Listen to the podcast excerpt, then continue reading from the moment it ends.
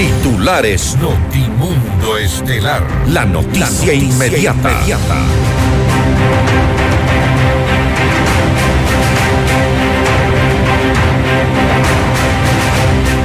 El presidente Guillermo Lazo insiste en que en su gobierno no existe una red de corrupción y advierte con dar una batalla contra quienes quieren violar la libertad de expresión.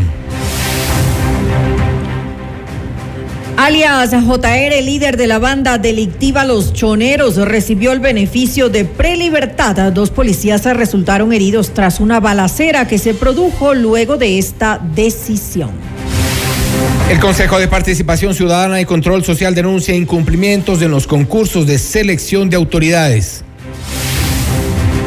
El juez Edwin Gallo analizará una resolución contra Germán Cáceres y Alfonso Camacho, procesados por el femicidio de María Belén Bernal. Aún se desconoce la fecha de reinstalación de la audiencia de juicio. El Consejo Nacional Electoral finaliza el procesamiento de actas de todas las dignidades en 23 provincias. Guayas sigue pendiente. Al menos 39 migrantes fallecieron en un accidente de tránsito en Panamá. 22 ecuatorianos estarían entre los muertos. El operativo de seguridad por el feriado de carnaval iniciará el 17 de febrero.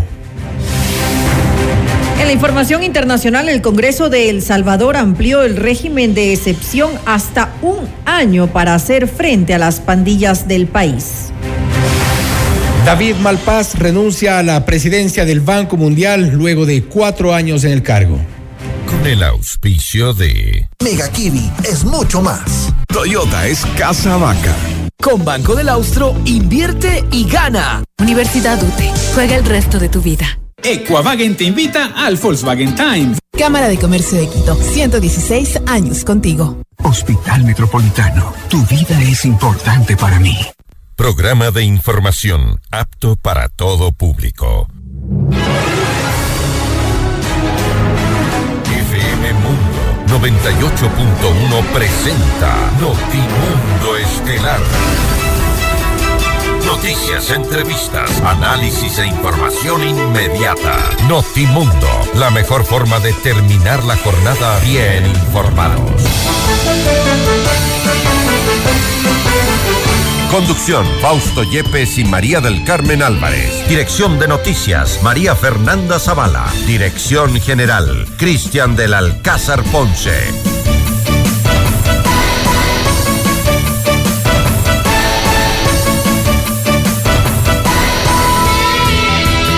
22 ecuatorianos viajaban en el bus accidentado en Panamá con 60 migrantes a bordo de algunos del estado de algunos de salud de algunos de los ecuatorianos aún es crítico. La migración irregular se ha ensañado con compatriotas que buscan mejores días en otro país. Hoy es este uno de nuestros temas de análisis. Amigos de FM Mundo, la radio de las noticias, bienvenidos a su espacio estelar de la información. Soy Fausto Yepes y junto a María Carmen Álvarez les contamos lo más destacado de esta jornada. María Carmen, buenas tardes. Muy buenas tardes, Fausto y amigos, como siempre, gracias por acompañarnos en este espacio informativo. Revisemos enseguida nuestra agenda de entrevistas.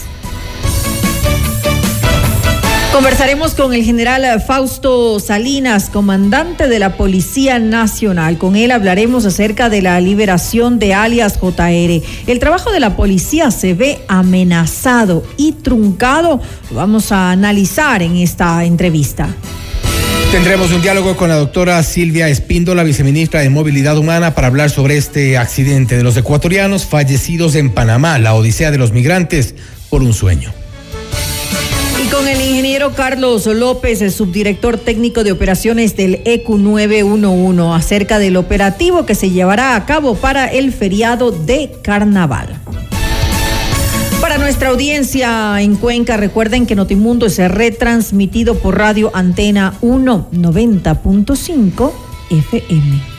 Y puedes conectarte a FM Mundo Live a través de nuestra fanpage en Facebook, FM Mundo 98.1, Quito, Ecuador. Y disfruta de las entrevistas exclusivas y nuestros noticieros completos con la más alta calidad. También puedes suscribirte a nuestro canal de YouTube, FM Mundo 98.1, la radio de las noticias. Amigos, bienvenidos, aquí arrancamos. Le mantenemos al día. Ahora, las noticias.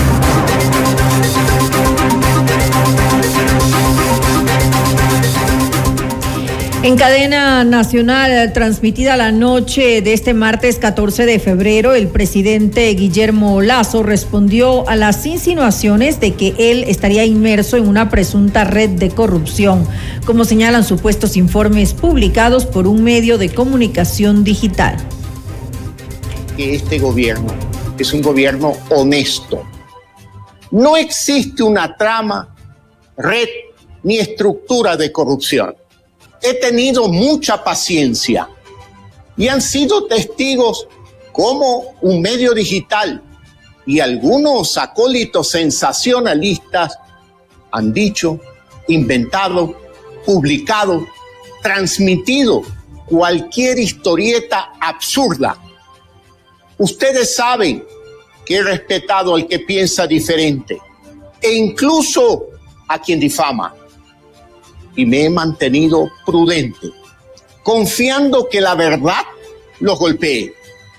Pero mi paciencia tiene un límite y el descaro de ellos es ilimitado. Hoy les digo, no confundan libertad con libertinaje. No confundan, señores, libertad con libertinaje y abuso.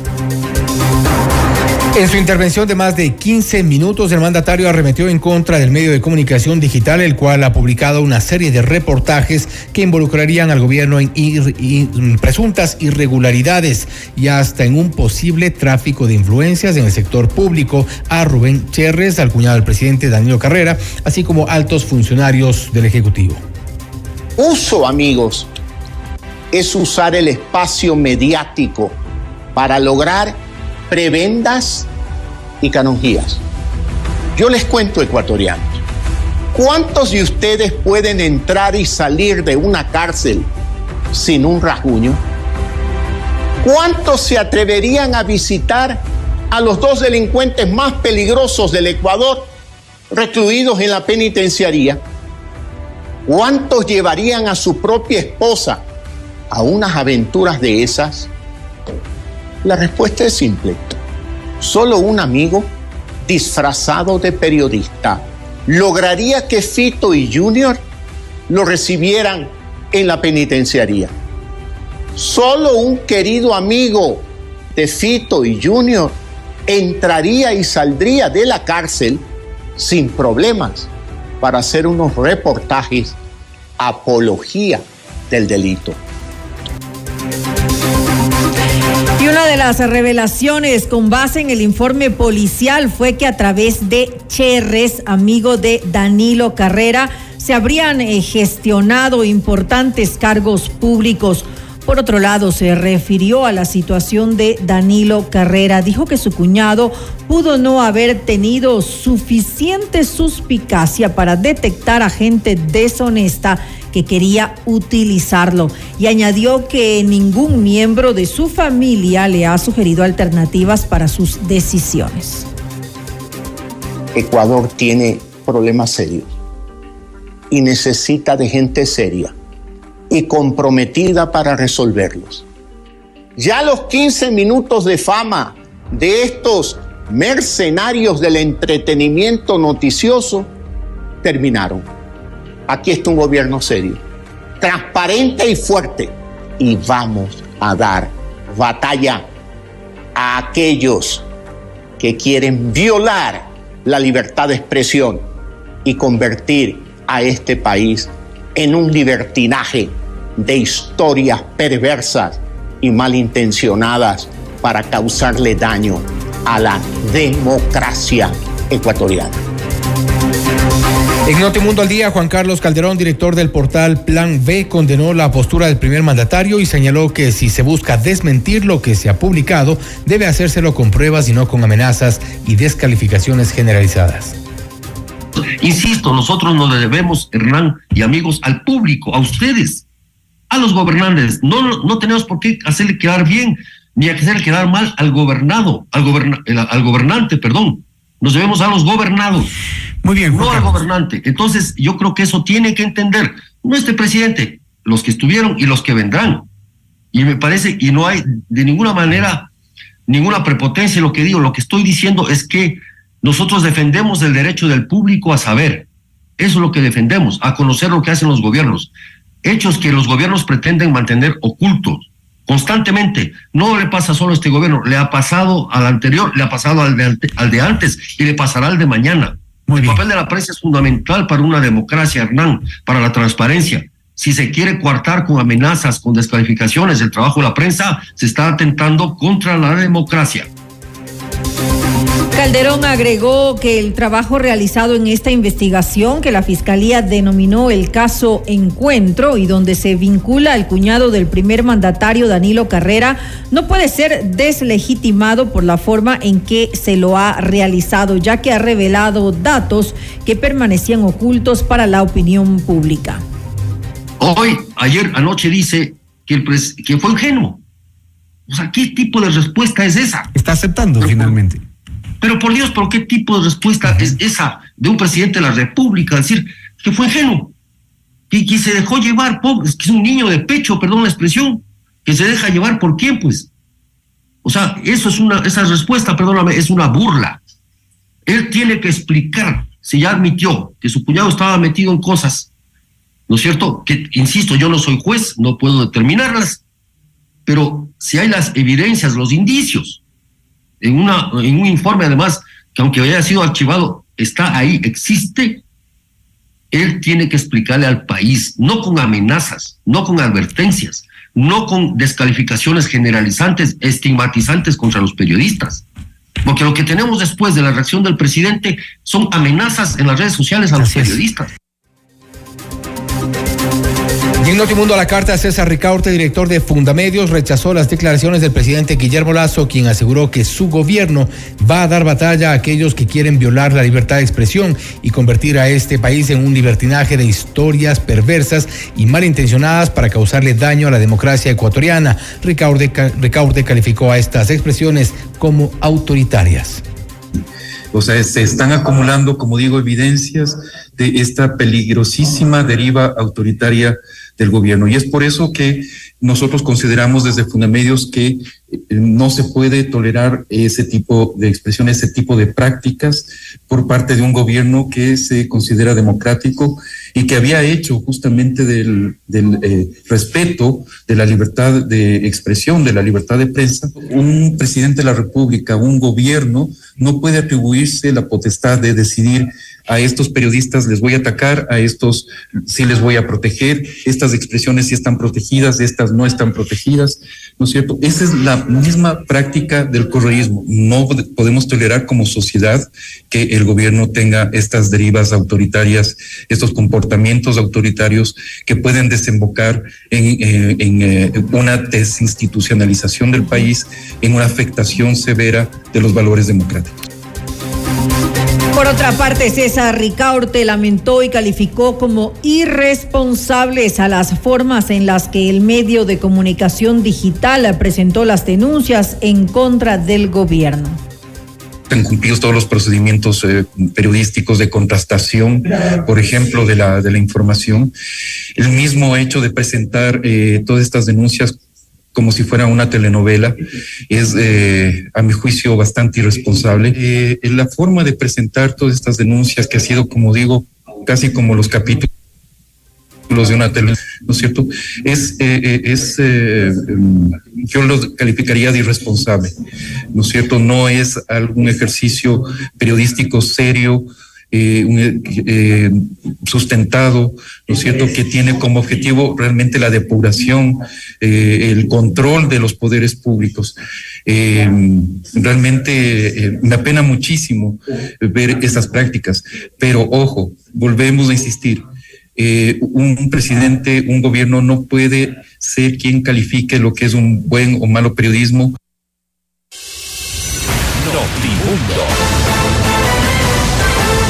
Información inmediata.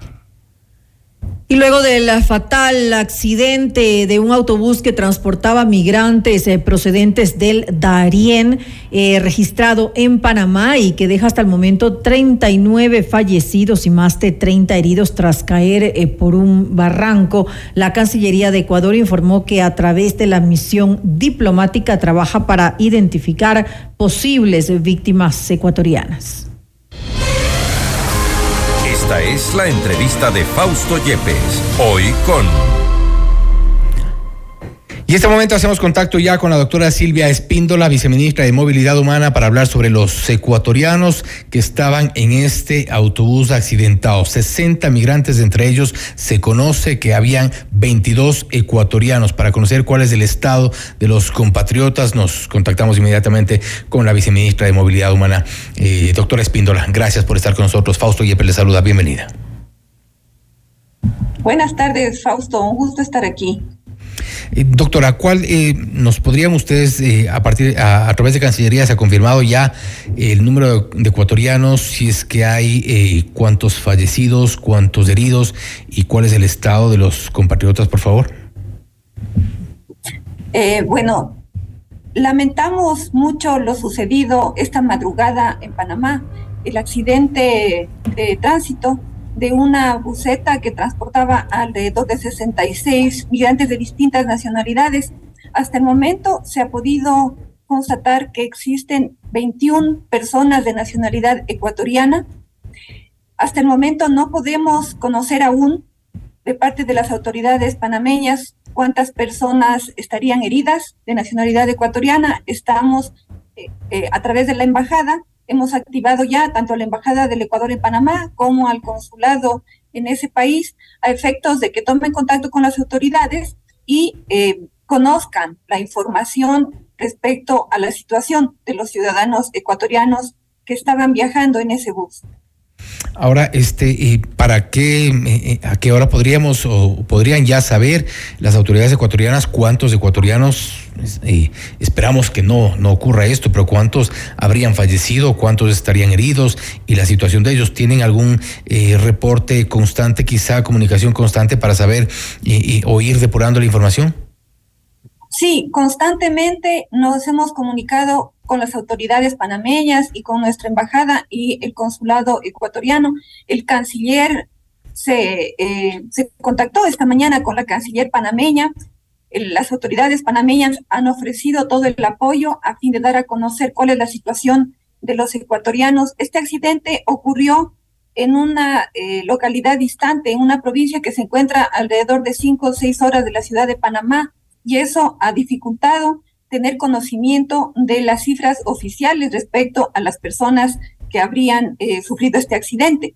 Nosotros estamos permanentemente solicitando la información tanto a las autoridades panameñas como a través de nuestra embajada y consulado y esperamos que en las próximas horas ya nos proporcionen esta información que la hemos venido requiriendo desde la madrugada de hoy cuando conocimos este lamentable accidente. Eh, doctora Espíndola, ¿ya se sabe cuál fue el trayecto que siguieron los ecuatorianos? Este, eh, ¿De dónde salieron acá en Ecuador? ¿Hacia dónde fueron primero? Eh, bueno, entendemos que hay una parte en la que viajaron previamente, hicieron algunas, algunas paradas previas a, a tomar este autobús en el que lamentablemente ocurrió el accidente. bueno, es muy difícil conocer desde dónde salieron, eh, como usted comprenderá, ese tema de la migración riesgosa es difícil determinar de dónde salen, cuál es el trayecto, eh, cuáles son las rutas precisas que utilizan. Eh, de la información que hemos obtenido, son ciudadanos ecuatorianos que proceden de diferentes provincias del país, de Pichincha, de Imbabura. no tenemos conocimiento exacto de cuál fue el trayecto que utilizaron. Ahora, por la visita que realizamos al Darién, eh, nosotros conocemos que una vez que llegan a los albergues, luego de que cruzan la selva del Darién, toman estos autobuses que les transportan a través del territorio panameño y les llevan a la frontera entre ese país y Costa Rica, para luego que ellos puedan continuar con el trayecto que les lleva hacia la frontera entre México y los Estados Unidos. Ahora, este, hay que tomar en cuenta también que eh, habrían ya superado esta primera eh, parte del, trayecto, que es una de las zonas más peligrosas. Lo hemos eh, conversado en, algunos, en algunas ocasiones con el canciller, inclusive la selva del, del, Darién. Esto es una de las zonas más peligrosas donde habitualmente se registran un importante número de, de, fallecidos, de muertes en este, en este trayecto, en esta, como parte de la migración irregular, no solo de ecuatorianos, sino de varios países. Pero entendemos entonces que ellos superaron esta parte. Bueno, si ya llegaron a Panamá, entendemos que lograron cruzar el, la selva del Darién con todos los riesgos que eso implica, eh, con las adversidades que ellos encuentran por la topografía del lugar, por las amenazas, las múltiples amenazas que tienen al cruzar este trayecto. No obstante, yo creo que eh, tienen muchas amenazas más a lo largo de su trayecto. La migración riesgosa involucra grandes amenazas, grandes peligros a la vida, a la integridad de las personas que tienen que afrontar eh, varias vicisitudes, no solamente el cruce a través de la selva del Darién, sino amenazas de grupos que delinquen, eh, extorsiones, posibles involucramientos con otro tipo de delitos, como por ejemplo el tráfico de drogas, tráfico de armas, trata de personas. Es decir, que las amenazas en todo el trayecto persisten.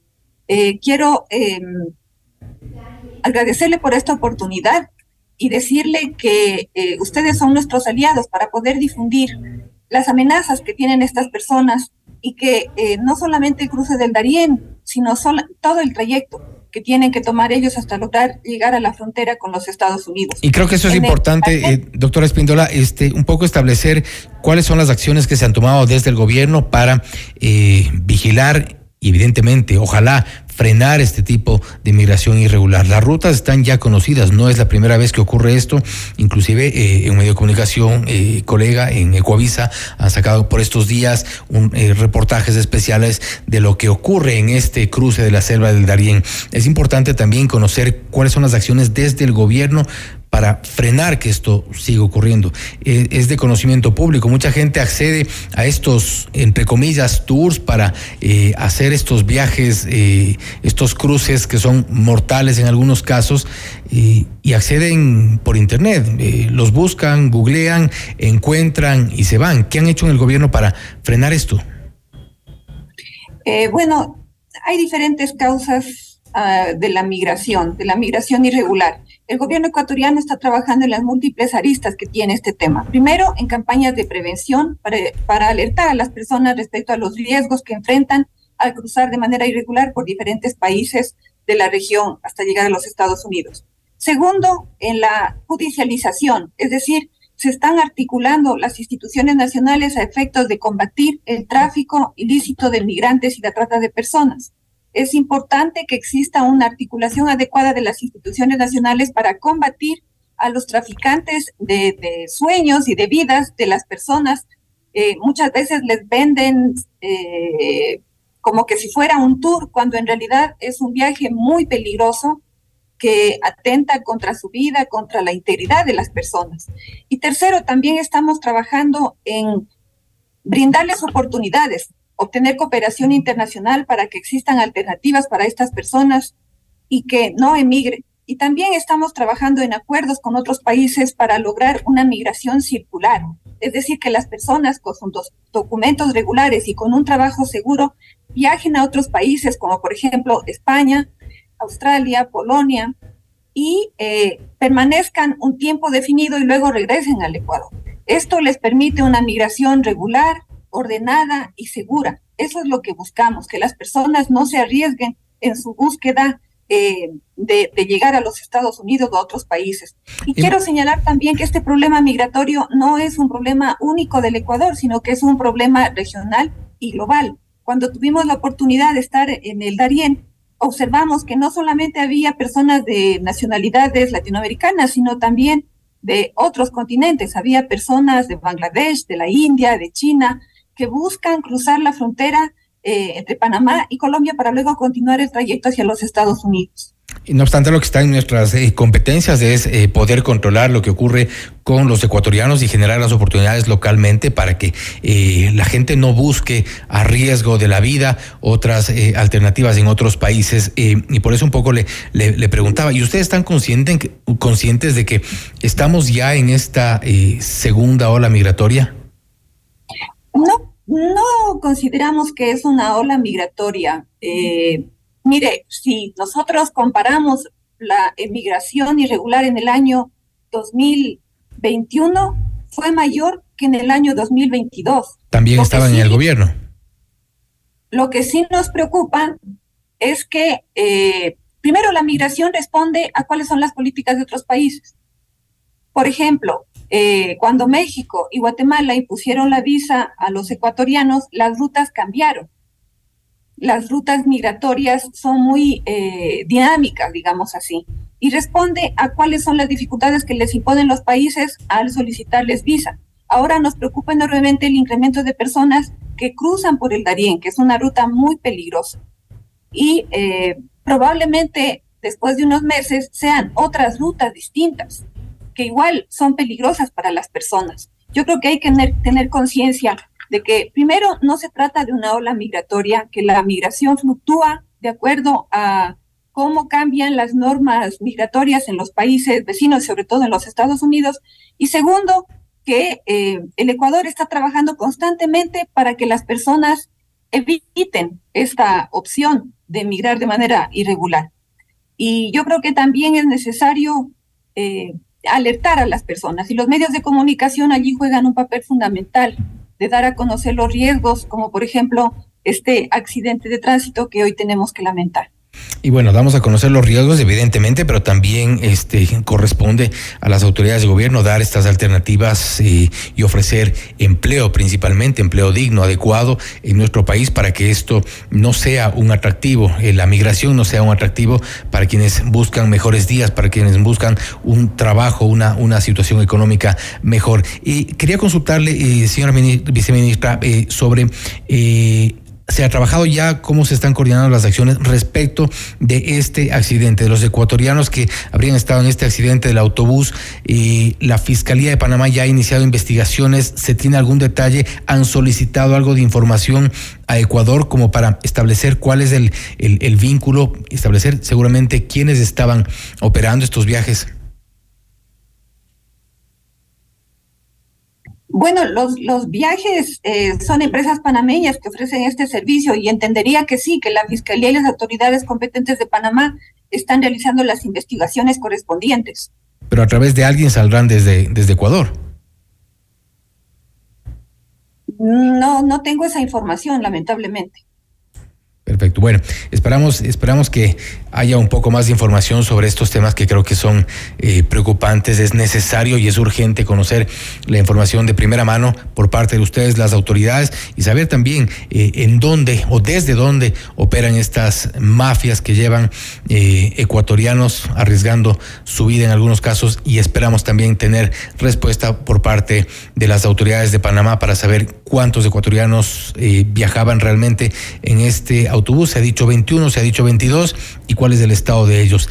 Eh, le comprometemos, eh, doctora Espíndola, para contactarnos inmediatamente apenas podamos conocer la cifra de ecuatorianos y el estado de salud de los ecuatorianos que viajaban en el bus, por favor. Claro que sí, con mucho gusto. Nosotros estamos atentos a toda la información que nos puedan proporcionar las autoridades panameñas y eh, gustosos trasladaremos para que conozcan la comunidad.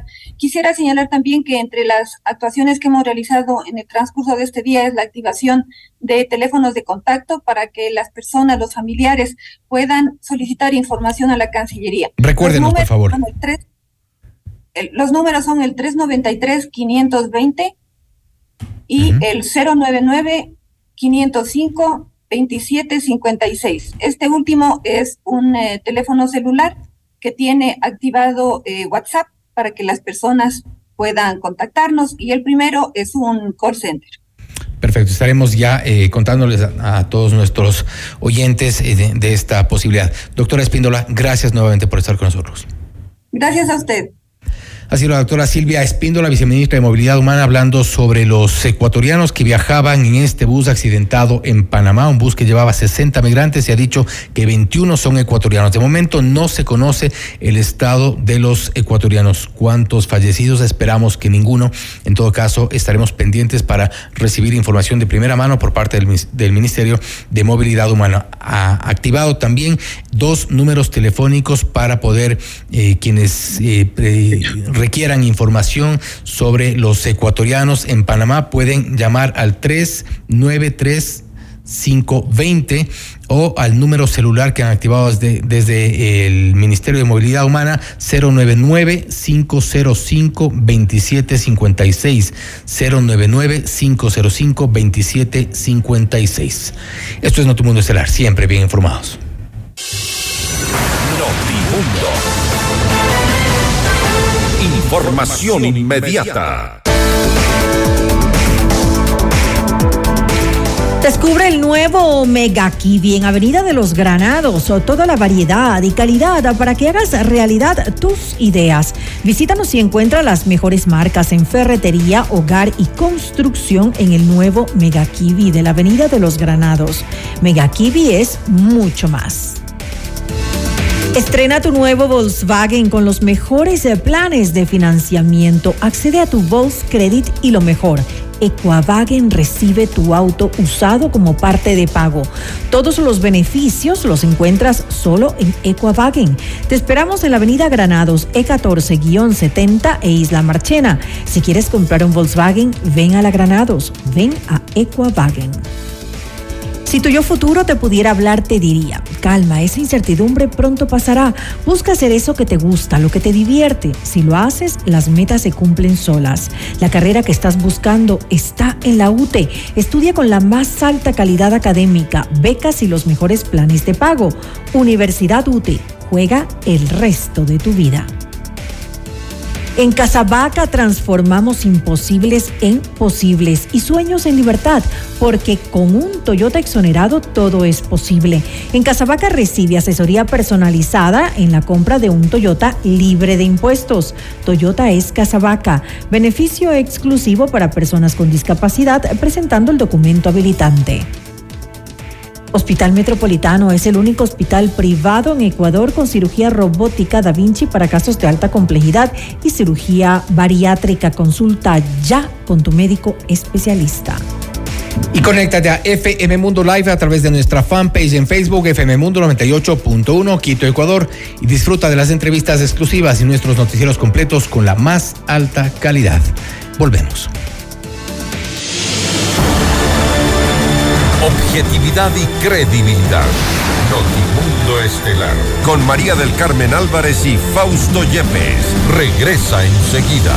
Decisiones con Jorge Ortiz. Viernes 8 horas. Reprise sábado 12 horas y domingo 10 horas. Inicio del espacio publicitario. Con Banco del Austro, invierte y gana. Más de 800 premios instantáneos, dependiendo del monto y plazo de tu inversión. Apertura o renueva tu póliza en cualquier agencia a nivel nacional o en nuestros canales digitales. Además, participa en el sorteo para incrementar tu póliza. Consulta términos y condiciones. Banco del Austro. Porque tus proyectos merecen los mejores materiales. Ven y descubre el nuevo Mega Kiwi en la Avenida de los Granados. Las mejores marcas de ferretería en Mega Kiwi Granados. Más calidad para tu hogar en Mega Kiwi Granados. Los mejores materiales de construcción en Mega Kiwi Granados. No importa el tamaño de tu proyecto. En Mega Kiwi Granados tenemos todo lo que necesitas para tu proyecto con los mejores precios. Mega Kiwi es mucho más.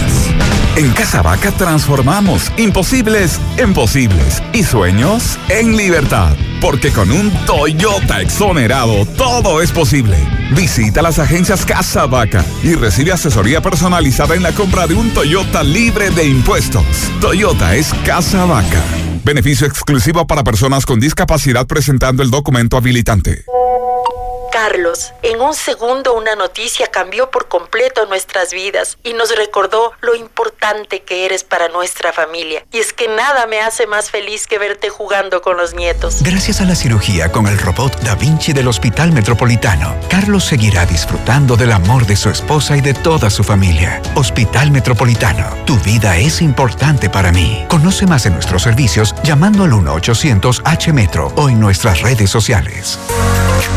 Descarga nuestra increíble app FM Mundo 98.1 para escucharnos y vernos en vivo. Hasta aquí la publicidad. Continuamos en Notimundo Estelar con María del Carmen Álvarez y Fausto Yepes.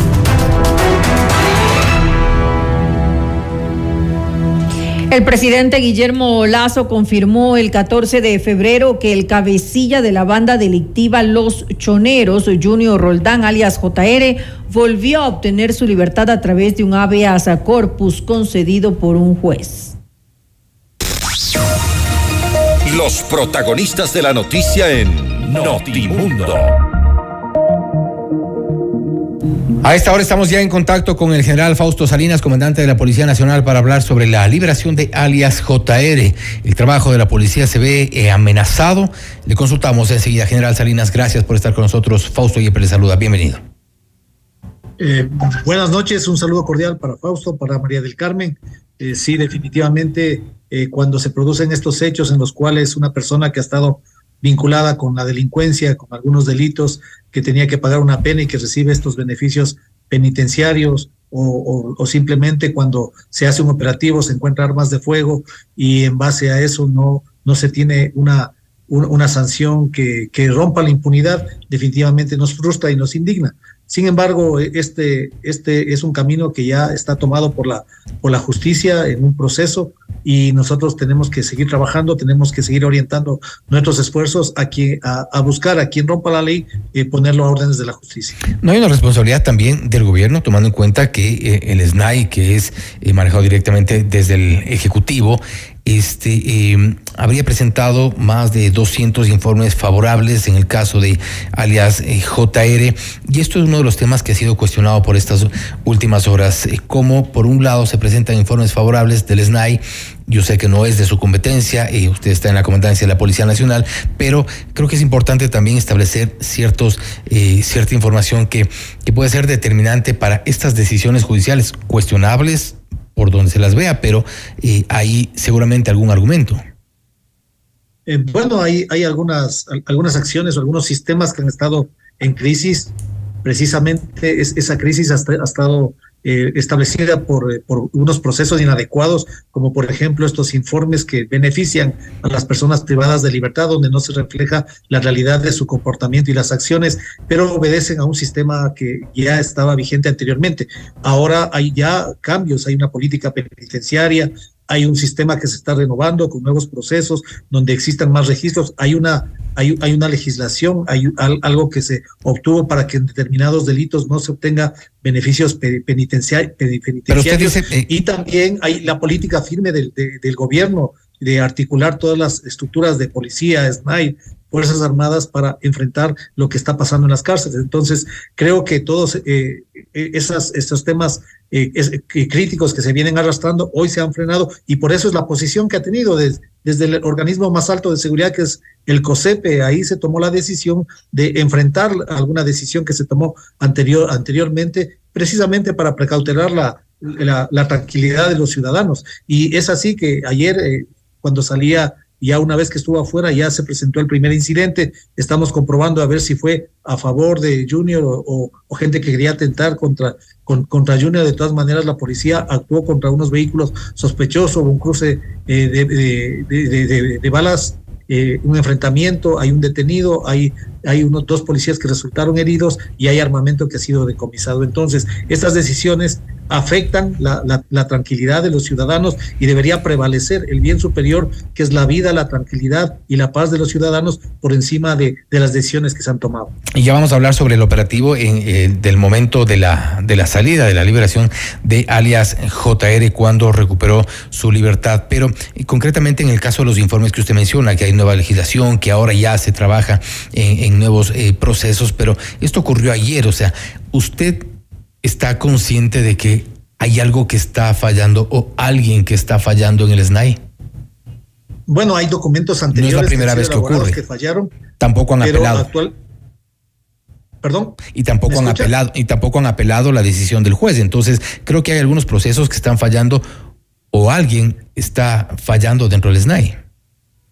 Bueno, no, se ha presentado ya los documentos que están, son de la competencia del SNAI. Él ha estado pendiente, ha, cumplido eh, la disposición del COSEPE. Eh, él presentó algunos, se presentó algunas audiencias. Hay algunos documentos que permitieron, que fueron presentados anteriormente, que permitieron eh, sostener por lo menos hasta que se realice la, audiencia, como que se pronuncien sobre algunas, algunas cartas que se había enviado a las autoridades judiciales y, y por otra parte también creo que eh, es, es, ya los cambios que de aquí en adelante se deben establecer. Eh, el, el, el, el, director del SNAI está totalmente comprometido con el cambio, está comprometido con la acción y definitivamente eh, tenemos que que enfrentar estos eventos entre todos, entre la Fiscalía, entre la Justicia, entre la Policía, entre el SNAI, entre los organismos competentes.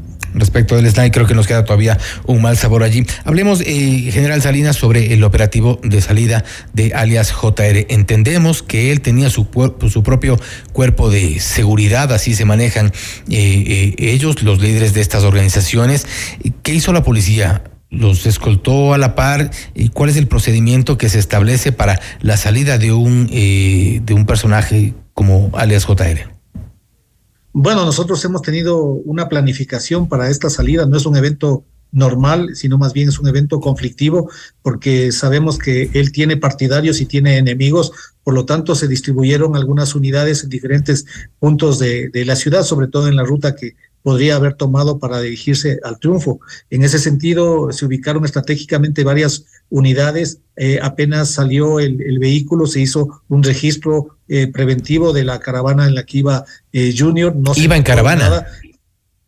O sea, iba en un vehículo, iba en un vehículo que fue registrado, un vehículo blindado. Eh, se hizo el registro, no hubo ningún inconveniente. Sin embargo, en uno de los puntos de control, otros vehículos eh, se acercaron eh, y vieron la, acción policial, enfrentaron a la policía, y la policía respondió, ellos huyeron, dejaron los vehículos y se escondieron, se armó un dispositivo con las unidades tácticas, con drones, y finalmente se dio con una, una de las personas que estaban en esos vehículos y está detenido y se encontró armamento también de grueso calibre. ¿Y este detenido pertenece a la banda de alias JR o es de alguna otra banda eh, enfrentada al, con, al, parecer es de otra organización. Y igualmente tenemos reforzado eh, el, triunfo, tenemos más unidades tácticas que están haciendo eh, algún patrullaje preventivo, a más de las unidades normales del sector. Sin duda, la liberación de una, de una persona de esas características siempre trae conflictos y siempre trae pugnas de poder que podrían reflejarse en, muertes violentas entre organizaciones criminales. Ahora bien, este, decisiones como estas hemos eh, visto en las últimas semanas varias por parte de algunos eh, jueces. En el caso también, en este caso también, por ejemplo, la, la, acción del fiscal, al cual entendemos todavía se lo se lo busca, no se lo no se lo ha vinculado, no se le ha encontrado. Pero eh, ¿Qué es lo que ocurre en la policía puertas adentro? ¿Qué sienten ustedes desde la policía con este tipo de personas afuera, libres? Bueno, nosotros tenemos, eh, nosotros tenemos eh, eh, alegría cuando damos casos, resolvemos casos importantes, por ejemplo, la desarticulación de organizaciones criminales. Igual y, trabajamos con los mismos actores, trabajamos, eh, trabajamos con los jueces, trabajamos con los fiscales, trabajamos con nuestras unidades especiales, trabajamos en la coordinación interior y el caso es precisamente el, caso del gato Farfán, que fue un trabajo transnacional muy importante y casi prácticamente fueron los mismos actores. Sin embargo, en, en casos excepcionales se suscitan problemas que realmente nos da eh, nos hace mirar una frustración eh, y, genera esa sensación de impunidad que debemos romperla y para eso se requiere el trabajo en, equipo con nuestra fiscalía, con nuestra justicia y, creo que tenemos que cada vez ser más efectivos en la lucha contra la delincuencia organizada. ¿Creen que ustedes están eh, luchando con recorriente cuando ven estas decisiones judiciales? Bueno, la mayoría luchamos en equipo, luchamos juntos, tenemos los mismos principios, valores y son pocos realmente los que los que hacen quedar mal a las instituciones, incluso desde nuestra propia institución, pero eh, no lo vamos a permitir y vamos a seguir contribuyendo a esta lucha en nuestra nueva estrategia. La nueva estrategia es enfrentar a las organizaciones de alto valor y también a los blancos de alto valor, a los delincuentes de alto valor. Se ha, logrado identificar al resto de, digamos, los integrantes principales de esta banda de alias eh, JR para eh, de alguna forma tenerlos ubicados, quizás saber en dónde están operando, porque claramente ellos no salen eh, rehabilitados. Habrá seguramente acciones que están planificadas. Bueno, la, esperanza es que cuando salga alguien de la cárcel tenga otra vida. de todas maneras, nosotros siempre tendremos nuestras unidades de investigación e inteligencia monitoreando el delito y si, si el delito lo comete algunos miembros de las organizaciones tendrá que ser judicializado y hemos dado resultados contundentes eh, en la desarticulación de algunas organizaciones, algunos cabecillas de todas las bandas, tanto de, de, los choneros, de los lobos, tiguerones, y, y, los resultados son impresionantes. El número de armas, el número de organizaciones delincuenciales del año pasado, batimos el récord de retiro de armas de, la delincuencia y este año también estamos también eh, con, con, una alta productividad y, y, eso implica que tenemos un gran trabajo por hacer. No podemos bajar la, eh, la guardia, tenemos que estar más comprometidos y esa es la meta de la policía, ser más efectivos en la lucha contra las organizaciones criminales. Y creen, eh, y con esto termino, eh, comandante, la, esta lucha contra las organizaciones criminales, por, por lo menos dentro de las cárceles, de los centros de supuestamente rehabilitación, es todavía eh, incierta porque se, se ha encontrado también armamento en la cárcel de Tunguragua de los últimos reportes. ¿Cómo ingresa este armamento? Todavía eh, preocupa que el Estado no mantiene el control de las cárceles del país. Eh, por supuesto, el sistema todavía no, no está en 100% eh, completado el plan de trabajo, el gran plan de trabajo que tenemos.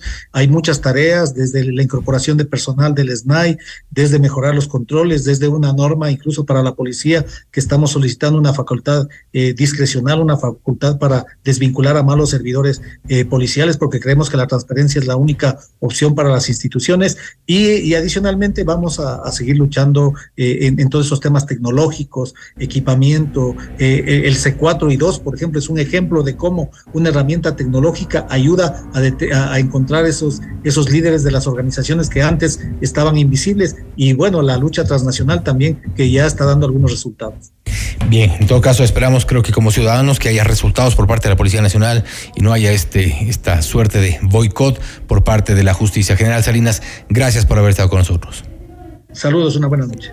Así el general Fausto Salinas, comandante de la Policía Nacional, hablando sobre la liberación de alias JR, el trabajo de la policía que ha dicho se ve amenazado, se ve frustrado en muchas ocasiones con las decisiones judiciales de, liberar algunos de los cabecillas de organizaciones criminales que aún lamentablemente operan en nuestro país. Ha confirmado también que el control de las cárceles del país no se ha ejecutado al 100%.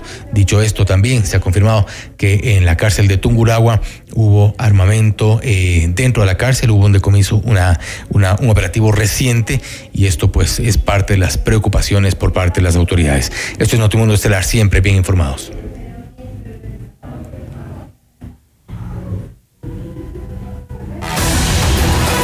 Noticias, entrevistas, análisis e información inmediata. Notimundo Estelar regresa, enseguida. Decisiones con Jorge Ortiz. Viernes 8 horas. Reprise sábado 12 horas y domingo 10 horas. Inicio del espacio publicitario. Sabemos que el terreno para hacer negocios es desafiante. Tranquilo. En la Cámara de Comercio de Quito cuentas con un equipo y juntos llevaremos tu negocio al siguiente nivel. Nosotros ponemos la experiencia, tú pones las ganas.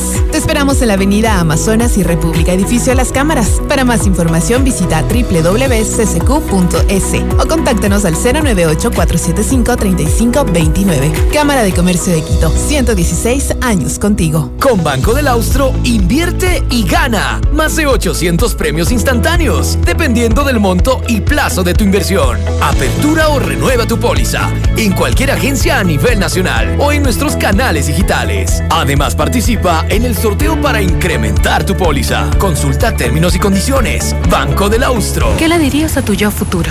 Eh, que no sé qué hacer. Me angustia no saber qué carrera estudiar. Que me preocupa morirme de hambre. O no ser exitosa. Pero si tu yo futuro te pudiera hablar, te diría, cálmate, esa incertidumbre pronto pasará. Busca hacer eso que te gusta, eso que te divierte. Si lo haces, lo demás viene solo. La carrera que estás buscando está en la UTE. Estudia con una alta calidad académica, becas y los mejores planes de pago. Universidad UTE. Juega el resto de tu vida. Estrena tu nuevo Volkswagen con los mejores planes de financiamiento. Accede a tu Volks Credit y lo mejor, Equavagen recibe tu auto usado como parte de pago. Todos los beneficios los encuentras solo en Equavagen. Te esperamos en la Avenida Granados, E1470 e Isla Marchena. Si quieres comprar un Volkswagen, ven a la Granados. Ven a Equavagen. Todos los programas mírelos en nuestro canal de YouTube, FM Mundo Live. Fin del espacio publicitario. Continuamos en Notimundo Estelar. Información inmediata.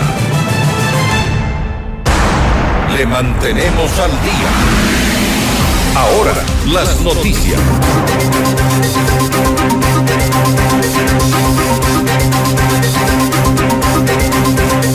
El Pleno del Consejo de Participación Ciudadana y Control Social convocó a las comisiones ciudadanas de selección y a los equipos técnicos para que informen sobre el estado de los concursos de selección de las autoridades. En el acto, el Consejo de Participación detectó que hay eh, procesos atrasados eh, y que algunos incluso regresaron a fases anteriores. El eh, consejero Carlos Figueroa señaló que los responsables fueron llamados para explicar los estados de las designaciones. Es necesario que los equipos técnicos que apoyan de apoyo presenten un informe que nos permita conocer el estado de los procesos a fin que podamos apoyar estos equipos y logremos responder a la ciudadanía con procesos ágiles y transparentes. Una cosa que debe, que debe quedar claro y que mucha gente del, de la ciudadanía no sabe es que nosotros no somos los responsables directos de los concursos y que hay comisiones ciudadanas de selección que son los responsables y los que ejecutan el concurso y que los equipos técnicos hacen los primeros trabajos para llamar a, los concursos. Tenemos estas comisiones de selección ciudadana que a veces retrasan el trabajo o incidentan el trabajo y a veces también los equipos técnicos de apoyo no realizan eh, eh, ágilmente eh, lo que tienen que hacer. Y por su parte, el consejero Alan Molestina detalló los concursos en los que hay observaciones y por demoras o incumplimientos. Esta tarea crucial que tiene el Consejo de Participación Ciudadana hasta la presente fecha de la información que este consejero ha recabado. En el caso de la Comisión Ciudadana de Selección de Defensor Público, se encuentran cumpliendo la decisión de una sentencia de garantías constitucionales según de lo que se me ha informado, ha retrotraído el concurso a la base de verificación de la admisibilidad. En el caso de la Comisión Ciudadana de Selección de la Contraloría, por una decisión de sus integrantes, ha suspendido el desarrollo del concurso. Así también en el caso de la Comisión Ciudadana de Selección del Consejo Nacional Electoral sobre la convocatoria al concurso que no se ha realizado, esto hace necesario que los integrantes comparezcan a este pleno. En otra información, el fiscal general subrogante Wilson Toainga solicitó que el excontralor Pablo Celi y su hermano Esteban Pedro Saona, la empresa china CAMC y el representante en Ecuador de esta, Liang Yang, sean llamados a juicio por el delito de cohecho que habría ocurrido al desvanecer en la Contraloría una glosa por 22.6 millones de dólares que correspondía a la determinación de responsabilidad de la empresa china. Dicho desvanecimiento se habría dado a cambio del pago de 1.3 millones de dólares. Según el fiscal, en la etapa de investigación, la institución pudo establecer con claridad y certeza la presunción que permite verificar la existencia de su participación y responsabilidad en la infracción de cohecho. Dijo, por lo cual ha solicitado que se dicte la resolución de auto de llamamiento a juicio en contra de los acusados. La Fiscalía General del Estado informó que el ex juez Cristian Fabián R. fue sentenciado a tres años de cárcel por el delito de prevaricato por otorgar la libertad a un condenado por narcotráfico. El ex magistrado bajó de 17 a 10 años la condena de un narcotraficante serbio, lo que resultó en su liberación. Él debía cumplir toda su sentencia en 2031. El ex juez también deberá pagar una multa de 10 salarios básicos unificados, es decir, 4.500 dólares y el pago de 10 mil dólares como parte de una reparación integral. El sector eh, florícola ecuatoriano exportó 5.54% más del producto para la temporada de San Valentín. Sin embargo, generó 5% menos en ingresos de divisas en comparación con el mismo periodo en el año 2022. En Notimundo a la Carta, Alejandro Martínez, presidente ejecutivo de Expo Flores, explicó que este desbalance se debe al efecto de la recesión mundial y la desaceleración del mercado americano eh, como resultado de la inflación. Escuchemos. En el caso de Ecuador, que venía adelantada la producción por temas de clima, eh, el clima le favoreció, es decir, se retrasó. En el caso de Colombia, más bien retrasó mucho más la producción colombiana. Entonces, al final, es decir, las dos últimas semanas del Valentín, ya hubo una presión alta hacia la compra, lo cual le favoreció al Ecuador en el sentido de que pudo colocar más volumen, pero con una primera semana de un precio realmente muy malo. Esto es una realidad, eh, no podemos evitar la realidad de que la recesión es y está aquí. Nosotros tenemos que tener mucho cuidado con lo que va a pasar. Por ahora tenemos un, un balance positivo en general del Valentín, no extraordinario, sino positivo, como para poder darle un respiro a las fincas los próximos dos, tres meses. Pero tenemos que pensar muy bien lo que va a pasar porque la recesión se siente y es evidente. Y se aproxima el feriado de carnaval, el más largo que tendrán los ecuatorianos durante el 2023. Los cuatro días de descanso inician desde el sábado 18 de febrero y terminan el martes 21. En Notimundo al Día, Carlos Tapia, subsecretario de Competitividad del Ministerio de Turismo, recordó que la principal estrategia del gobierno es la reducción del impuesto al valor agregado para esta festividad. Además, Tapia aseguró que existe un trabajo coordinado con las instituciones de seguridad para llevar a cabo operativos que permitan a la ciudadanía disfrutar sin inconvenientes. Pero hay un proyecto muy interesante que estamos implementando junto con la Policía Nacional, que es la Policía Turística.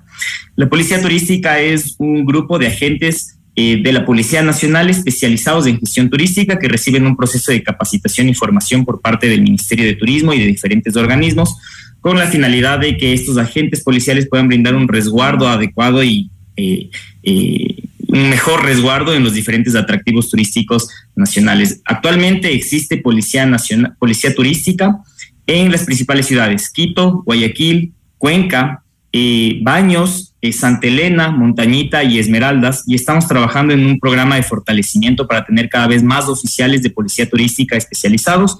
De hecho, en este marzo vamos a iniciar un nuevo programa de capacitación con alrededor de 20 o 25 funcionarios eh, de la Policía Nacional para seguir fortaleciendo este programa. El alcalde electo de Quito, Pavel Muñoz, informó que se reunió con el actual burgomaestre Santiago Guarderas para definir la transición. Entre los temas que trataron está la fecha de inicio de operaciones del Metro de Quito. Lo que necesitamos es poner en marcha ya plenamente la actividad comercial. En este momento lo que tenemos son unos pasos previos fundamentales, pero para, para mayo está la inauguración o la puesta en funcionamiento completa de la actividad comercial y nos hemos puesto el día de ayer con el alcalde saliente que eso se va a mantener, se va a respetar. Tuvimos ya una reunión, hemos definido que la próxima semana haremos un anuncio de cuál es el esquema metodológico que vamos a seguir para la transición. Así que espero que más bien termine siendo un ejemplo de cómo debe ser un proceso de transición entre quienes sales y quienes entramos. La intención es hacer las tres cosas que necesitamos. Uno, administrar la ciudad. Dos, hacer la legislación vía ordenanzas que le sean útiles a la ciudad. Y tercero, que no tengamos ni la más mínima duda de fiscalizar donde haya que fiscalizar severamente, pero no para, digamos, eh, el show, para utilidad de la ciudad más que para utilidad del show.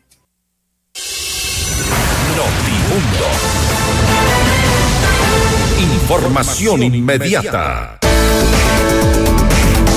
Descubre el nuevo Mega Kiwi en Avenida de los Granados. Toda la variedad y calidad para que hagas realidad tus ideas. Visítanos y encuentra las mejores marcas en ferretería, hogar y construcción en el nuevo Mega Kiwi de la Avenida de los Granados. Mega Kiwi es mucho más. El Ford que siempre quisiste lo tenemos en nuestros concesionarios de Quito Motors. Visítanos, realiza tu test drive y llévatelo a casa. Todos nuestros modelos tienen disponibilidad inmediata. Ford Quito Motors. En la Cámara de Comercio de Quito cuentas con un equipo y juntos llevaremos tu negocio al siguiente nivel. Nosotros ponemos la experiencia y tú tú pones las ganas. Te esperamos en la Avenida Amazonas y República Edificio Las Cámaras. Visita también www.ccq.es o contáctanos al 098-475-3529. Cámara de Comercio de Quito, 116 años contigo. En Casa Vaca transformamos imposibles en posibles y sueños en libertad, porque con un Toyota exonerado todo es posible. En Casa Vaca recibe asesoría personalizada en la compra de un Toyota libre de impuestos. Toyota es Casa Vaca, beneficio exclusivo para personas con discapacidad presentando el documento habilitante.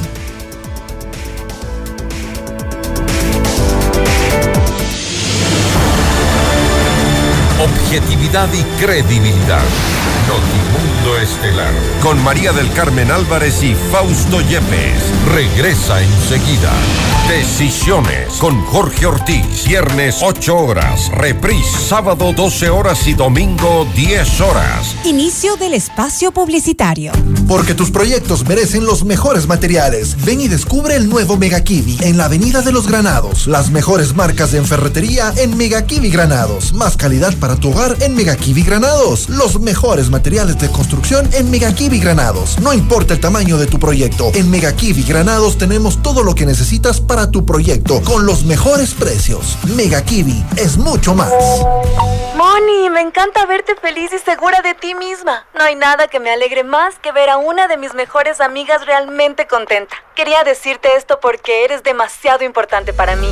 Gracias a la unidad de cirugía bariátrica del Hospital Metropolitano, la mejor amiga de Andrea va a sentirse bien con ella misma y mirar la vida con otros ojos. Hospital Metropolitano, tu vida es importante para mí. Conoce más de nuestros servicios llamando al 1-800-H-Metro o en nuestras redes sociales. En vivo, lo mejor de nuestra programación desde tu teléfono móvil. Descarga nuestra increíble app FM Mundo 98.1. Fin de la publicidad. ¿Por qué vas estresado y apurado por la vida? Nosotras te acompañamos todos los días y te invitamos a tomar un café. Somos Nicole, Carla y Marisol. Con buena música, información de actualidad, entretenimiento y bienestar. ¿Qué más puedes pedir desde las 14 horas de lunes a viernes por 98.1 FM Mundo? Decisiones con Jorge Ortiz. Decisiones, un diálogo frontal para entender los acontecimientos coyunturales del Ecuador y del mundo de una manera directa y a fondo, con los protagonistas de las noticias destacadas de la semana, porque el país necesita decisiones claras. Viernes 8 horas, reprise sábado 12 horas y domingo 10 horas, solo por FM Mundo 98.1, la radio de las noticias. Continuamos en Notimundo Estelar. Información inmediata. Ecuador tiene 10 feriados nacionales en este 2023, días de descanso obligatorio que según la ley reformatoria a la ley de servicio público y al código de trabajo se trasladan a los días anteriores o posteriores a los fines eh, de semana para su mayor provecho. Vamos más allá de la noticia. Notimundo Estelar en FM Mundo con María del Carmen Álvarez. Y saludamos a esta hora al ingeniero Carlos López, él es subdirector técnico de operaciones del EQ 911. Ingeniero López, muy buenas noches y gracias por acompañarnos. Le saluda María del Carmen Álvarez. Buenas noches, María del Carmen. Un saludo cordial a la ciudadanía quienes eh, escuchan este momento a través de esta prestigio, prestigiosa radio. Gracias a usted por estar junto a nosotros. Se aproxima pues uno de los dos eh, feriados más largos que tenemos eh, durante este año para pues aprovechar en, nuestro país. Cuatro días que obviamente podremos descansar o también eh, dirigirnos a otros lugares, a otras ciudades. Esto significa obviamente una gran movilización de, personas eh, que realizan turismo interno en nuestro país y para eso se necesita eh, operativos, controles necesarios para evitar cualquier tipo de incidentes. Cuéntenos usted cuáles son esos eh, operativos que se están planificando para este largo feriado.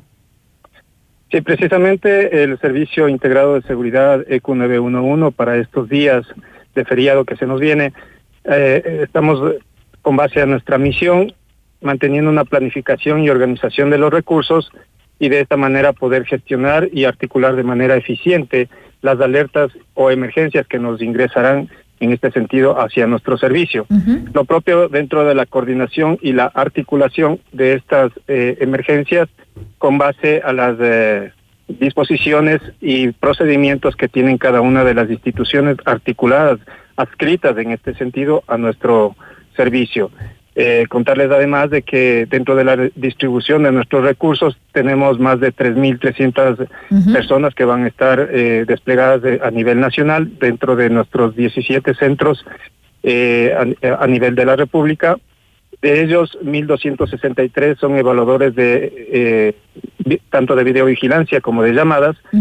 Estamos contando con 7.437 cámaras, de las cuales 455 cámaras estarán eh, ubicadas en los diferentes puntos estratégicos del perfil costanero de nuestro país, acompañados de 153 megáfonos y también eh, tendremos una, un fortalecimiento dentro de la videovigilancia con 71 cámaras en terminales terrestres y 25 cámaras en terminales, eh, eh, perdón, 71 eh, cámaras en terminales aéreos y 25 cámaras en terminales terrestres. Esa es más o menos la organización que nosotros tenemos dispuesta para estos días de feriado. Ahora, en ese sistema de, de videovigilancia de las 7.437 eh, cámaras de seguridad que van a estar pues eh, distribuidos a, a, lo largo del, del, país, ¿se va a brindar monitoreo permanente? Estamos hablando de 24 horas eh, continuas de, de, de, vigilancia. Sí, por supuesto que sí. Eh, dentro de este eh, número que yo le di de personal a nivel uh -huh. nacional, está justamente distribuido en turnos, de tal manera que el servicio no se suspende durante las 24 horas del día. Hay rotación del personal entonces. Así es, esa es justamente una, una característica del CISDQ 911, tanto del personal del ECU como de las instituciones articuladas al servicio. ¿Cuáles son las instituciones articuladas, para recordarla? Tenemos una distribución con base a los servicios que mantenemos, en este sentido, gestión sanitaria, gestión de tránsito y movilidad, uh -huh. gestión de siniestros, gestión de riesgos, eh, Policía Nacional, Fuerzas Armadas y también el tema de eh, los servicios municipales. Uh -huh. Cuéntenos un poco eh, cómo fue el año anterior, pues en este mismo eh, feriado, en esta misma época, cuáles fueron eh, los resultados eh, que se dieron luego de los eh, operativos, qué cantidad de, de incidentes hubo, qué, cuántas emergencias, como para tener una idea más o menos clara de lo que podría ocurrir eh, durante este año. Bueno, en realidad nosotros eh, recordemos que el año anterior estábamos eh, eh, saliendo de un tema Recién de pandemia. Recién saliendo de la pandemia, así es. Exactamente, y pues ahí eh, un tanto estábamos promoviendo también como, el, eh, como en estas ocasiones el tema del turismo, de una reactivación económica y pues eh, la asistencia masiva de personas en ese sentido, tanto a los sectores de la costa como de la Sierra Central y la Amazonía, fue eh, bastante bastante masiva. Uh -huh. Sin embargo, eh, nosotros eh, en función de las alertas y de las emergencias que eh, se desarrollaron en torno a este a esta característica, pues fueron eh, muy satisfactorias, sobre todo para la reactivación económica del país que creo que en este sentido nosotros para este año es lo que las autoridades se está promoviendo justamente para que el, el, desplazamiento de las personas hacia cada uno de los sectores de nuestro país, principalmente a los sectores turísticos, pues sea siempre en función de la seguridad integral que es lo que eh, le corresponde a nuestra institución. ¿Pero qué tipo de incidentes tuvieron que atenderse? Bueno, en realidad dentro de las emergencias, de las alertas y de las emergencias que nosotros hemos tenido, recordemos que también estábamos midiendo en este caso las incivilidades mm. en tanto en función de las eh, de las eh, el uso de mascarillas y todo esto. Exactamente, pero también el tema de las fiestas, de ah, las aglomeraciones que se tenían, era más en función de la de la actividad que en ese momento se estaba desarrollando terminando casi el tema de, de, la emergencia sanitaria. ¿Y para este año? ¿Dónde se este van a enfocar? Vamos, a seguir eh, también midiendo en este sentido eh, el tema de las alertas de las emergencias de las incivilidades que en este caso lo acabé de mencionar, el tema de la accidentabilidad de tránsito también que es un tema importante que nosotros lo estamos promoviendo en coordinación con las eh, instituciones que son eh, competentes en función de la movilidad y el tránsito de nuestro país. Tuvimos ya una reunión en la Agencia Nacional de Tránsito y estuvimos coordinando precisamente todas estas acciones para brindar el acompañamiento tanto en, en la atención de las emergencias como en el tema de la visualización de las cámaras que anteriormente yo lo había citado. Ustedes van a difundir, y ya se lo ha hecho con anterioridad, van a difundir en sus redes información sobre el estado de las vías para que justamente quienes vayan a, viajar pues eh, tengan la información necesaria y sepan eh, tomar pues las debidas precauciones en caso de ser necesario. Sí, por supuesto está a disposición de toda la ciudadanía. Primero, el tema de las redes sociales eh, con las cuentas oficiales del ECU, tanto en, la página oficial, en Twitter. Eh, de esta manera, pues la gente, la ciudadanía podrá ir siguiendo paso a paso eh, conforme se vayan suscitando ciertas características en cuanto a la vialidad. Es, decir, en este caso, si existen cierres viales, el ECU pondrá a disposición en ese sentido la información necesaria para que los ciudadanos puedan desplazarse a las diferentes ciudades del país.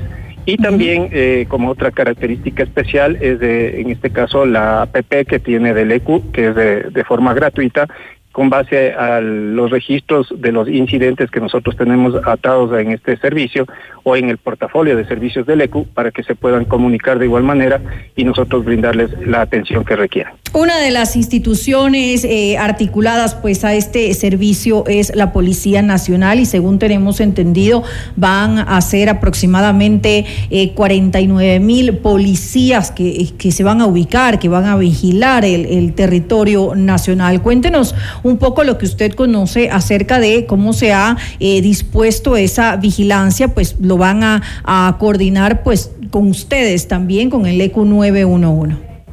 Sí, justamente ese ha sido un tema que eh, se ha venido insistiendo especialmente en la gestión de las coordinaciones tanto zonales como locales de los eh, servicios integrados. En este sentido, para poder articular de forma organizada, planificada, y sobre todo brindando atención en ciertos eh, sectores de la ciudad en donde nosotros eh, conocemos que podría existir una gran cantidad de, turistas de acuerdo a las características de cada de cada sector o cada provincia. Entonces, en ese caso, lo que se está disponiendo es precisamente que con base a esa planificación de estos lugares donde se van a realizar estas festividades o eh, en el caso puntual, como por ejemplo en la ciudad de Ambato, pues estaremos nosotros acompañando o brindando el acompañamiento eh, necesario para que la institución policial eh, requiera en este, en este sentido la información que sea necesaria para nosotros eh, brindar eh, la atención dentro de las situaciones de emergencia. Es decir, se va a poner especial atención a, uno de los eh, problemas más graves que estamos viviendo actualmente en nuestro país, que es la delincuencia, obviamente para quienes van a hacer turismo en otras ciudades, en otros lugares, o para quienes dejan solas sus, sus viviendas. esto es uno de los temores que se tienen. Bueno, sí, dentro del eje preventivo de la Policía Nacional existen ciertos componentes y elementos importantes que ellos lo manejan a través de su portafolio de servicios para brindar eh, ese acompañamiento hacia la ciudadanía en temas de seguridad ciudadana. Ahí justamente eh, tienen el encargo de domicilio en aquellos eh, lugares Claro. donde se, se necesita precisamente el acompañamiento de Policía Nacional para que se haga una vigilancia eh, periódica respecto de este servicio que brinda la Policía Nacional, entre otros que son parte del acercamiento comunitario. Cuéntenos, eh, ingeniero López, ¿cuándo arranca pues el operativo y cuándo eh, sería su finalización?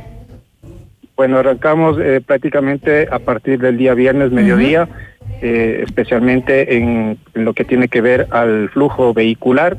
Ahí estará justamente la Policía Nacional y otras entidades de control para eh, estar eh, eh, principalmente en los terminales terrestres también haciendo un control efectivo de los desplazamientos de la, de la ciudadanía. Eh, y estaremos eh, terminando prácticamente el día martes, eh, esperando de que todo eh, salga de manera exitosa, principalmente en el tema del control y la prevención de la seguridad ciudadana. Que así sea, que sea, que sea, esperamos un feriado eh, tranquilo. Cuéntenos finalmente algunas recomendaciones para los ciudadanos, para quienes eh, salen, tenían, tienen planificado eh, salir de viaje y también pues para aquellos que se van a quedar en, en sus ciudades descansando. Bueno, principalmente el tema de la vialidad, de la seguridad vial, creo que es muy importante. El tema del manejo a la defensiva, eh, chequear siempre antes de los desplazamientos del el tema mecánico de, de los vehículos que se encuentren en óptimas condiciones. El tema de, de la, de la banda de rodación de, de los de los eh, de los neumáticos.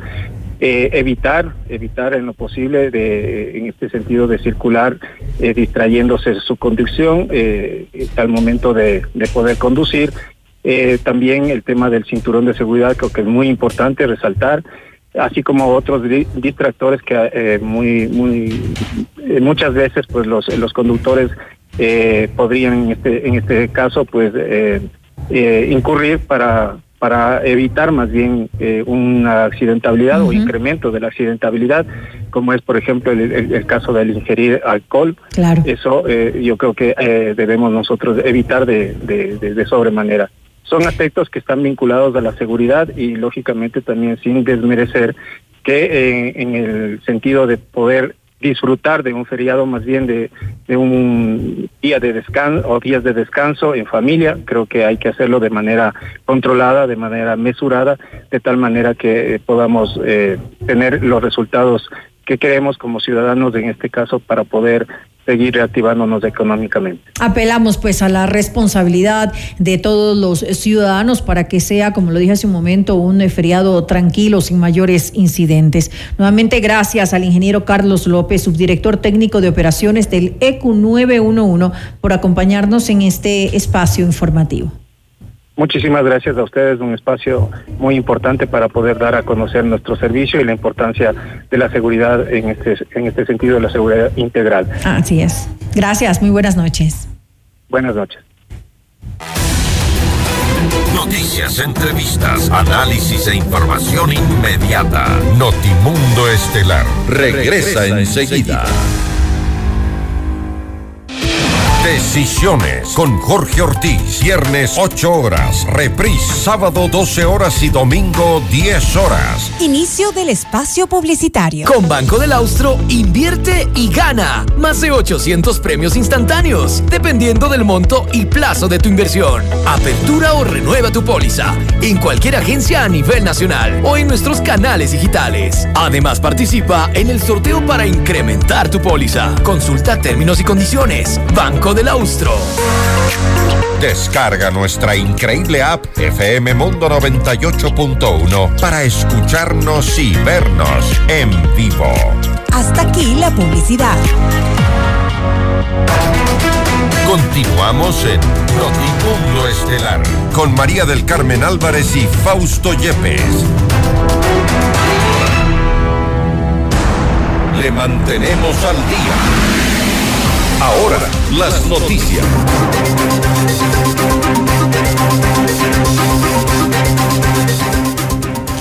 La audiencia preparatoria de juicio contra Germán Cáceres y Alfonso Camacho, procesados por el femicidio de María Belén Bernal, se suspendió este miércoles 15 de febrero sin eh, fecha eh, definida de reanudación. Jesús López, abogado de la familia de Bernal, comentó que el juez debe analizar 76 cuerpos y más de 7.600 fojas para formar un criterio con base en los argumentos que han dado los abogados de las partes.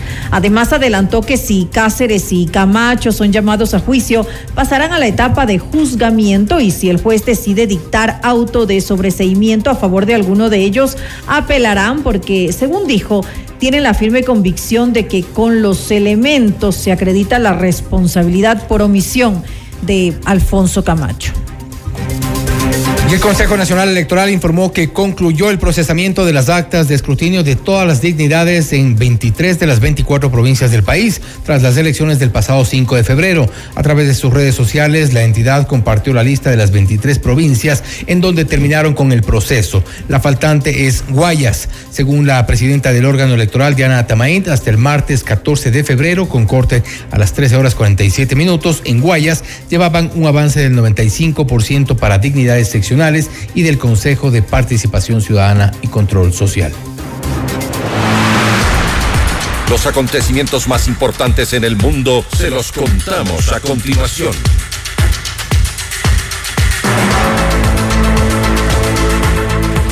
Como parte del diálogo convocado con representantes de partidos eh, políticos, la presidenta de Perú, Dina Boluarte, mantuvo un encuentro con Patricia Lee y el congresista José Geri del partido Somos Perú. Además, la líder de Fuerza Popular y ex candidata presidencial Keiko Fujimori acudió a este encuentro cuyo objetivo es encontrar una solución a la crisis política y social por la cual atraviesa esta nación. Boluarte estuvo acompañada del presidente del Consejo de Ministros, Alberto Otárola, y la canciller Ana Cecilia Gervasi. La tarde de este miércoles, diferentes sectores sociales y políticos se movilizaron a las calles de Bogotá, en Colombia, para expresarse a favor y en contra de la gestión del presidente Gustavo Petro, en especial las reformas que están en poder del Congreso de Colombia. En el primer mandatario busca realizar una serie de cambios en el sistema de salud, laboral y de pensiones. Durante una intervención con sus partidarios, defendió todos estos proyectos. Estamos presentando son proyectos de reforma que buscan la garantía real de los derechos universales fundamentales para la sociedad colombiana. No estamos presentando negocios hechos desde el Estado. No estamos profundizando ese camino que no trajo justicia social y que nos condujo a ser una de las sociedades más desiguales del planeta. La Asamblea de El Salvador aprobó por undécima ocasión la ampliación del estado de excepción que rige el país desde marzo del 2022 y que fue solicitada por el presidente Nayib Bukele. El objetivo de esta reforma es enfrentar a las pandillas y organizaciones criminales. La solicitud de prórroga fue presentada por el ministro de Seguridad Gustavo Villatoro y contó con el apoyo de 67 parlamentarios. Y el presidente de Estados Unidos, Joe Biden, anunció que 231 millones de dólares serán destinados a los diferentes estados del país para la restricción al acceso de armas de fuego para aquellas personas que representan un peligro para la sociedad. También se ofrecerán tratamientos a la salud mental y prevención de las drogas. El último tiroteo en territorio estadounidense ocurrió en la Universidad de Michigan el 13 de febrero y dejó un saldo de tres víctimas mortales. Alejandro Astesiano, ex jefe de seguridad presidencial de Uruguay, fue sentenciado a cuatro años y medio de prisión por su asociación en delitos de tráfico de influencias, revelación de secretos y conjunción de interés personal y público. Según detalló Fiscalía de esa nación, al exfuncionario del presidente Luis Lacalle Pou se le impuso una multa de 3.800 dólares y una prohibición de ejercer cargos públicos por cuatro años. El presidente del Banco Mundial, David Malpaz, anunció que dejará el cargo a finales de junio del 2023. En su comunicado indicó que su salida representa una oportunidad para la transición del liderazgo que permita enfrentar los desafíos a nivel global. Durante su mandato enfrentó problemas como la pandemia del COVID-19 y la invasión de Rusia a Ucrania. Y ahora, en Notimundo, nos enlazamos con CNN en Español Radio. Las, noticias, más importantes de lo que sucede en el mundo. Más información internacional con nuestra cadena aliada CNN en español. Hola, soy Marisabel Houston desde Atlanta y estas son las cinco cosas que debes saber a esta hora. En Ucrania, la ciudad de Kiev está reanudando gradualmente las operaciones de transporte público eléctrico a raíz de los ataques rusos a la infraestructura energética del país, según el alcalde. A partir del jueves, más de 30 rutas de trolebuses y 13 rutas de tranvía reanudarán sus operaciones, dijo el alcalde capitalino. Rusia ha atacado repetidamente en la infraestructura energética clave de Ucrania, lo que ha resultado en un déficit de electricidad que ha oscilado de un lado a otro dependiendo de los impactos de los misiles.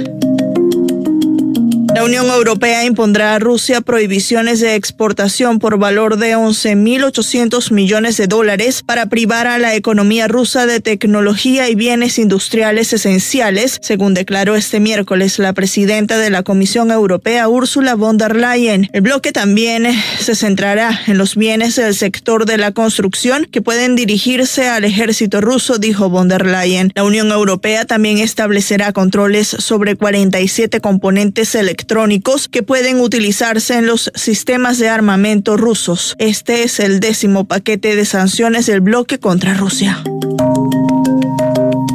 En Estados Unidos, el atacante del supermercado Buffalo Tops, Peyton Gendron, fue sentenciado a 10 cadenas perpetuas simultáneas en prisión sin libertad condicional por cada una de las 10 personas a las que disparó y mató. La jueza Susan Egan le pidió al atacante que se presentara para su sentencia, leyó los nombres de cada una de las víctimas mortales de los disparos y miró directamente a Gendron para cada una de las cadenas perpetuas que dictó. El atacante, un hombre blanco, abrió fuego en mayo de 2022 en el supermercado ubicado en una área predominantemente negra de Buffalo.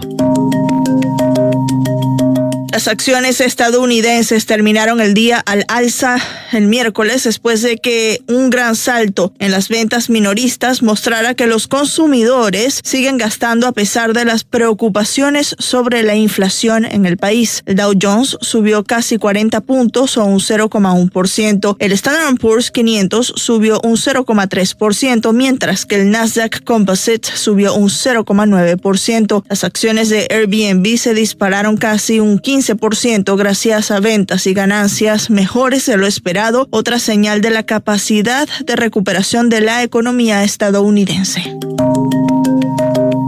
Cristiano Ronaldo recibió un reembolso de más de 300 mil dólares por honorarios legales mientras se defendía en un caso civil federal que alegaba haber violado a una mujer en una habitación de hotel en Las Vegas en 2009. El caso fue desestimado en junio luego de que el juez determinara que el abogado de la demandante incurrió en una conducta indebida tan grave que sería imposible que Ronaldo tuviera un juicio justo. Según el tribunal, la abogada de la defensa había dañado al futbolista portugués a través de abogacía de mala fe. El caso fue desestimado con perjuicio, lo que significa que la demandante no puede volver a presentar la denuncia. Hasta aquí las noticias del Notimundo Estelar. Volvemos mañana con más información, entrevistas y reacciones. Gracias y que tengan una muy buena noche. Hasta mañana.